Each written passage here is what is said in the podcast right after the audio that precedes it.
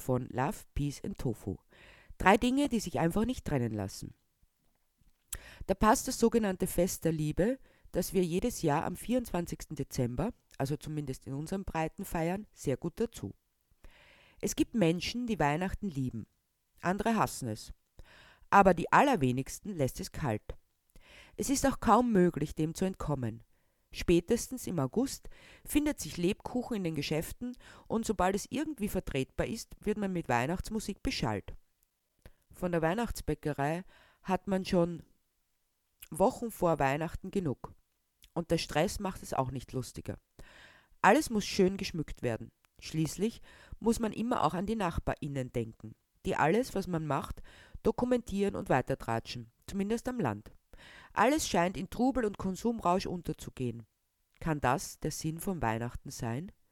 Aber wenn er es nicht ist, was ist er dann?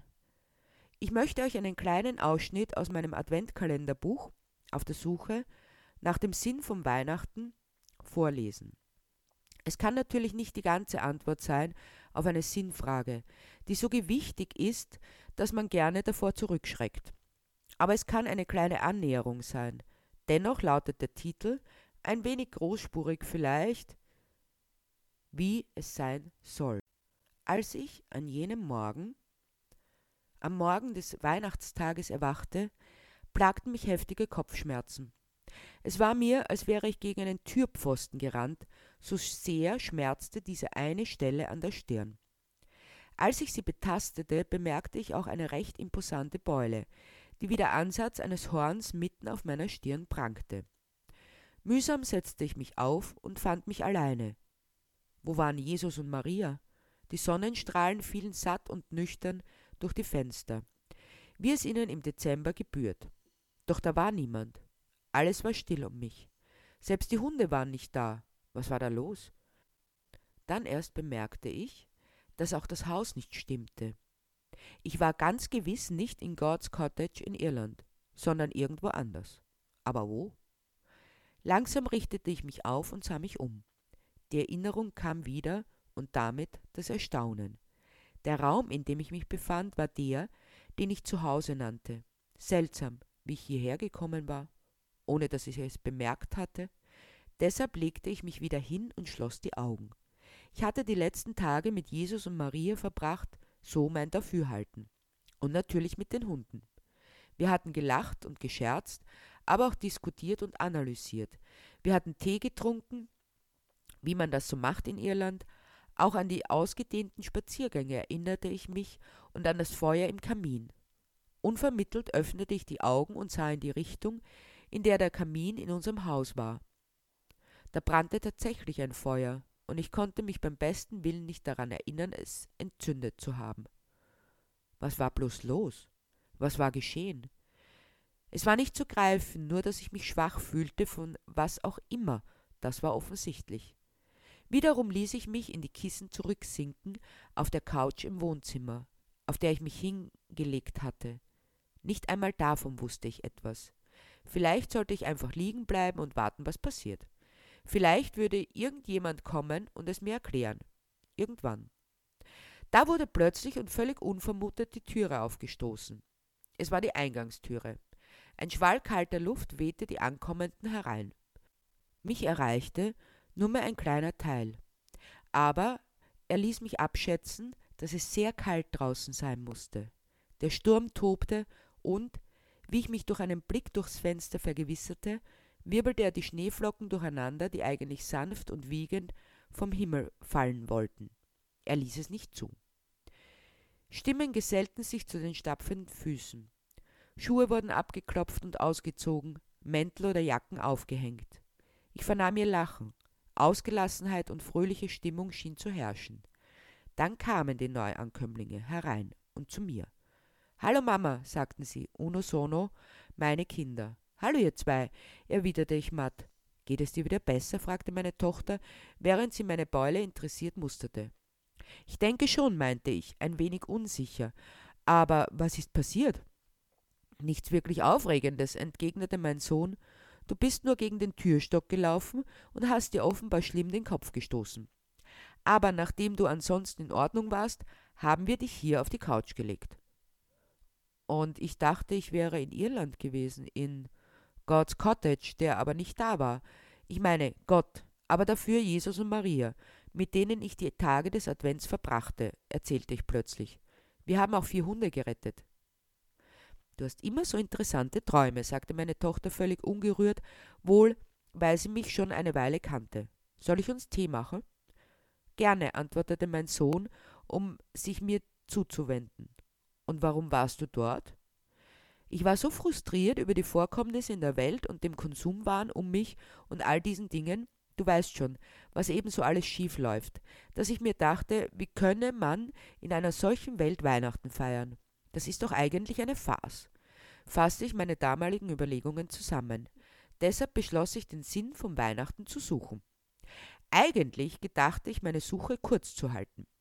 Und wer könnte mir besser Auskunft erteilen als Gott selbst? Deshalb fuhr ich hin, Gott zu fragen, was denn der Sinn von Weihnachten wäre. Und? Er hat es dir verraten? mischte sich meine Tochter ein, die von der Küche aus aufmerksam zugehört hatte. Nein, er war ja nicht da, bloß Jesus, erwiderte ich. Jetzt sei kein Spaßverderber, warf meine Tochter ein. Jesus ist auch Gott, wie wir alle gelernt haben. Dreifaltigkeit und so. Eh, aber Gott Vater kommt doch immer als ein anderes Kaliber rüber, meinte ich nachdenklich. Wie auch immer, wir wollen jetzt keinen theologischen Diskurs anstrengen, schon gar nicht über die Dreifaltigkeit, unterbrach mein Sohn. Aber hast du von Jesus eine Antwort bekommen? Hm, nun nicht direkt, aber wir haben sie gemeinsam gefunden, erklärte ich, während ich die Ereignisse der letzten Tage rekapitulierte. Von allen Seiten näherten wir uns der Frage an und kamen zu einer einzigen Conclusio, immer zu dieser einzigen. Wollen wir uns zum Kamin setzen? fragte meine Tochter, und ohne eine wirkliche Antwort abzuwarten, platzierte sie Tee und Kekse auf dem Kuschelplatz vor dem Feuer. Da erst bemerkte ich, dass ein Duft in der Luft lag, ein Duft, der mich an meine Kindheit erinnerte. Der Duft nach Orangen und Zimt, Nelken und Wachs, der Duft vom Weihnachten. In der Ecke stand ein Weihnachtsbaum, unser künstlicher Weihnachtsbaum, den wir seit vielen Jahren hatten. Es war damals ein Kompromiss gewesen, weil wir uns einig waren, dass wir keine Bäume töten wollten, aber die Kinder legten dennoch Wert auf einen Baum. So kam dieser ins Haus und würde uns wohl noch viele Jahre gute Dienste leisten. Habt ihr den Baum geschmückt? fragte ich. Natürlich, antwortete meine Tochter, wir haben auch gekocht und eingekauft, während es die Frau Mutter vorzog, ohnmächtig auf der Couch zu liegen und uns die ganze Arbeit machen zu lassen. Es tut mir so leid, sagte ich automatisch, aber auch, weil es mir wirklich leid tat. Ich hätte das so gerne gemacht mit euch. Jetzt sei doch nicht immer so todernst, entgegnete mein Sohn lachend. Erstens einmal hast du das sowieso viele, viele Jahre lang, weil ich es gern tat und weil wir immer viel Spaß miteinander hatten, musste ich einfach einwerfen. Das wissen wir alles. Aber was ist denn dabei, wenn wir das einmal machen? fragte nun meine Tochter. Und glaub wir, wir hatten auch eine Menge Spaß dabei. Stimmt's, Bruderherz? Und damit stupste sie ihren Bruder spielerisch in die Seite. Ja, das hatten wir, bestätigte er. Aber du hast uns immer noch nicht verraten, was du herausgefunden hast über den Sinn von Weihnachten, nahm er den Gesprächsfaden wieder auf. Der Sinn von Weihnachten ist das Leben zu leben, geleitet von der Liebe. Die Liebe lebendig zu gestalten und sie den Antrieb sein lassen für das, was wir in der Welt wirken und bewirken, fasste ich zusammen. Der Sinn von Weihnachten ist lebendige Liebe, liebendes Leben, wie zwei Rosensträucher, die sich unentwirrbar ineinander verwoben haben, so sollen das Leben und die Liebe sein. Und mit der Ankunft des Jesuskindes, mit der Geburt, mit diesem Symbol für Neubeginn wird deutlich, dass man jeden Tag damit anfangen kann, dass es nicht zu spät ist.